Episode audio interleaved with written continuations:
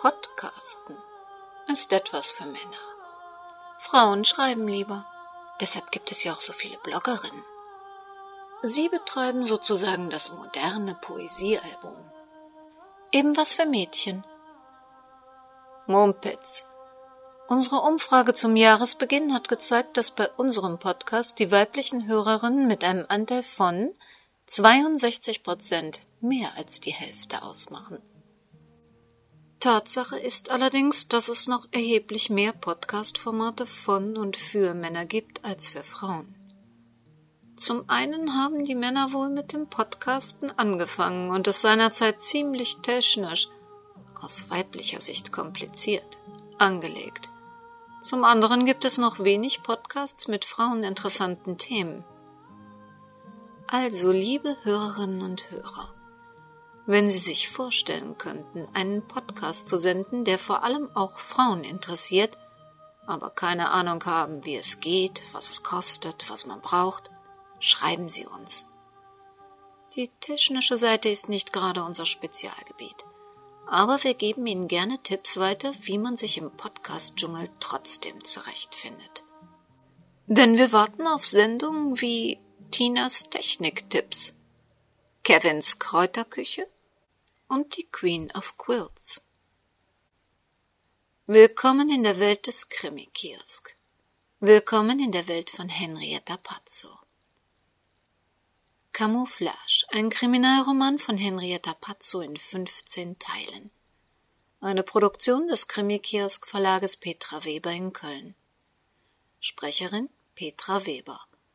Musik Ema Emanuel Cotton, Belgien.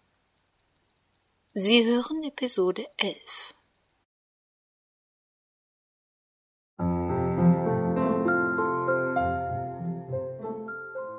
Schneeflocken, weich und groß wie Wattebäusche, strahlend blauer Himmel und glasklare Luft.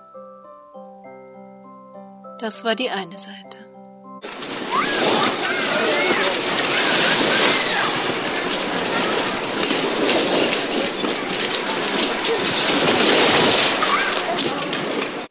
Aber dann gab es noch die ganz andere Seite. Die Menschenmassen auf der Piste, das nächtliche Gegröle Betrunkener und die völlig überfüllten teuren Cafés und Restaurants. So stellte sich Sylvia Klommer ihren Urlaub nicht vor. Ideal für Singles stand im Prospekt. Aber nur für Singles, die ihren Familienstand unbedingt wechseln wollten und dabei nicht wussten, wohin mit ihrem Geld.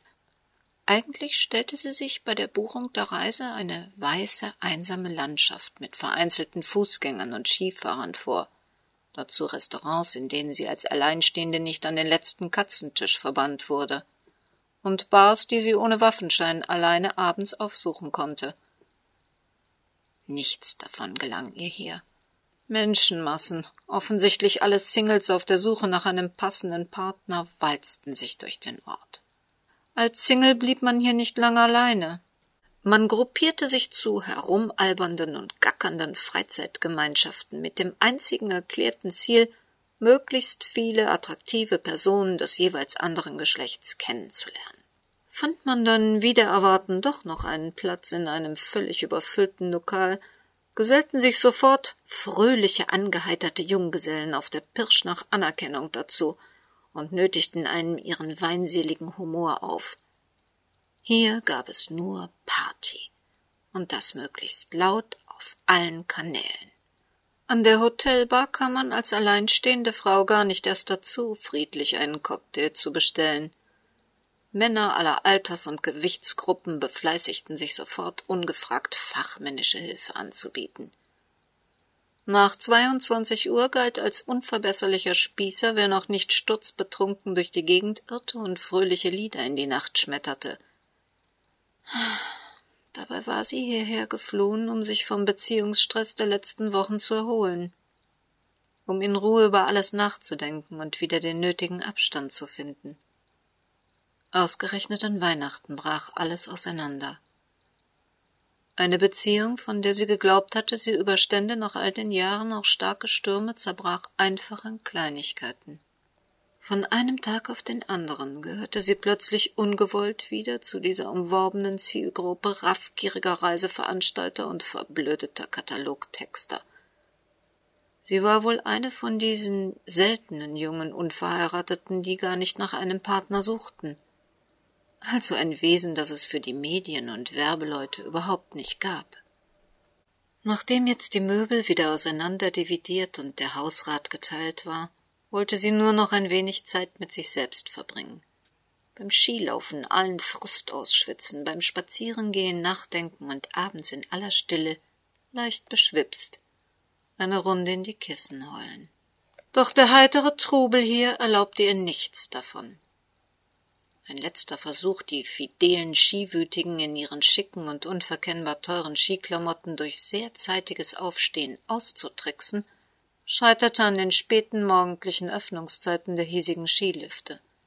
So stand sie zwar schon als erste stundenlang im frühen Morgengrauen frierend in der Schlange, aber endlich oben am Abfahrtshang angekommen, versammelten sich wieder Hunderte zur fröhlichen Massenabfahrt um sie herum. Der ganze Ort orientierte sich ausnahmslos an den Trink- bzw. Schlafgewohnheiten der paarungsbereiten Großstadt-Singles – und ließ einfach keinen Raum für etwas Ruhe und Einsamkeit. So kam es, wie es kommen musste.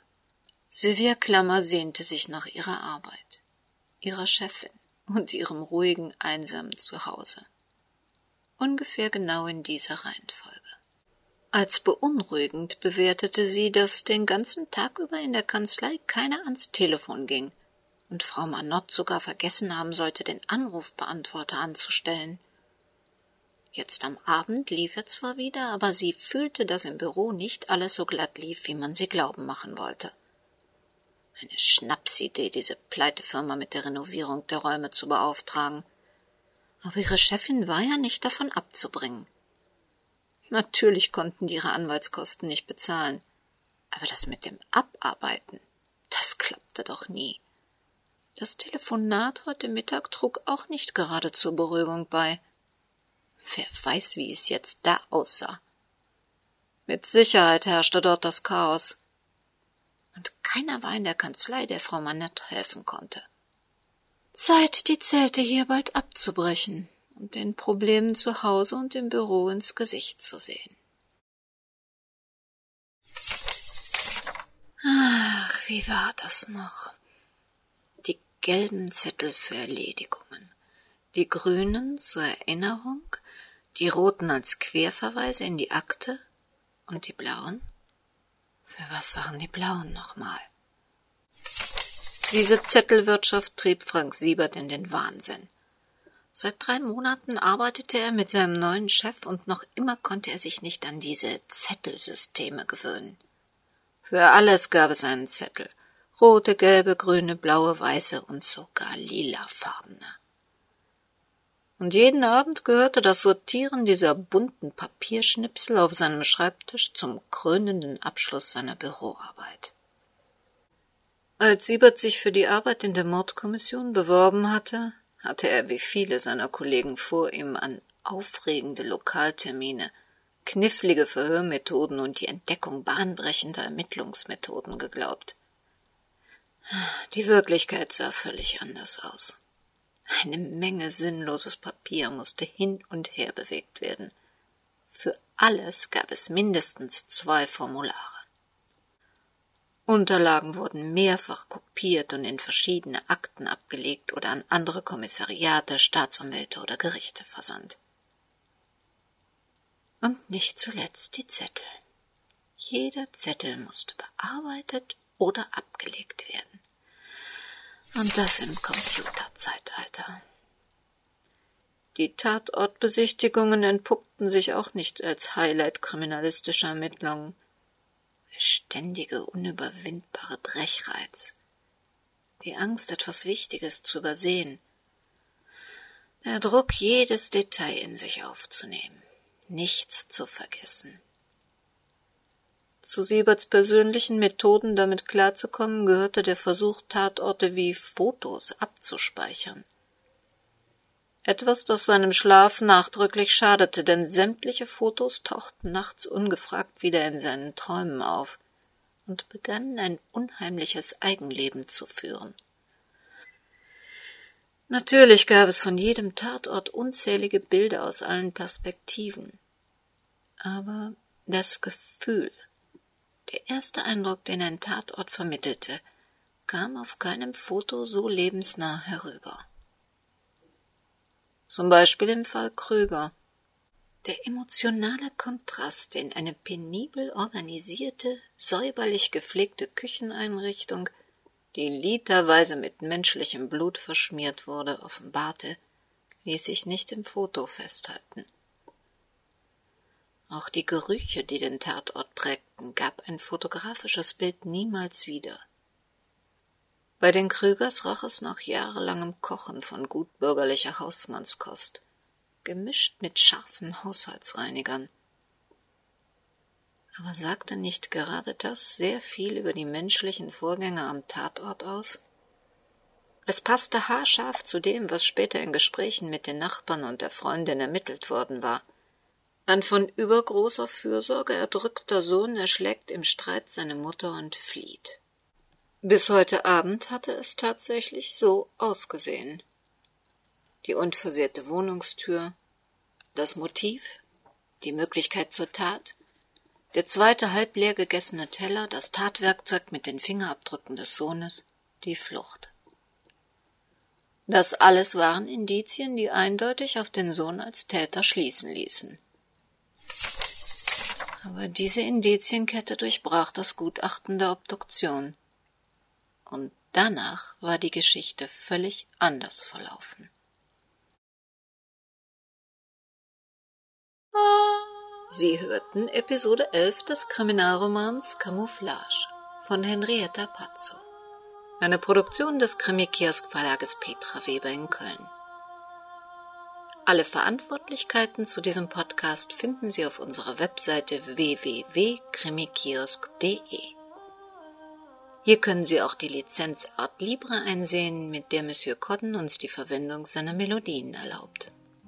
Außerdem haben Sie die Möglichkeit, sich in unser Kontaktformular einzutragen, um in Zukunft vor unseren Sendungen benachrichtigt zu werden, unser 1-Euro-Komplize zu werden oder sich darüber informieren, wie Sie bei unseren Sendungen mitmachen können, um unseren Hörern einen ganz persönlichen Krimi-Tipp zu geben. Aber bis zu unserer nächsten Sendung, egal was Sie tun oder planen, passen Sie gut auf sich auf. Das Leben kann sehr kurz sein.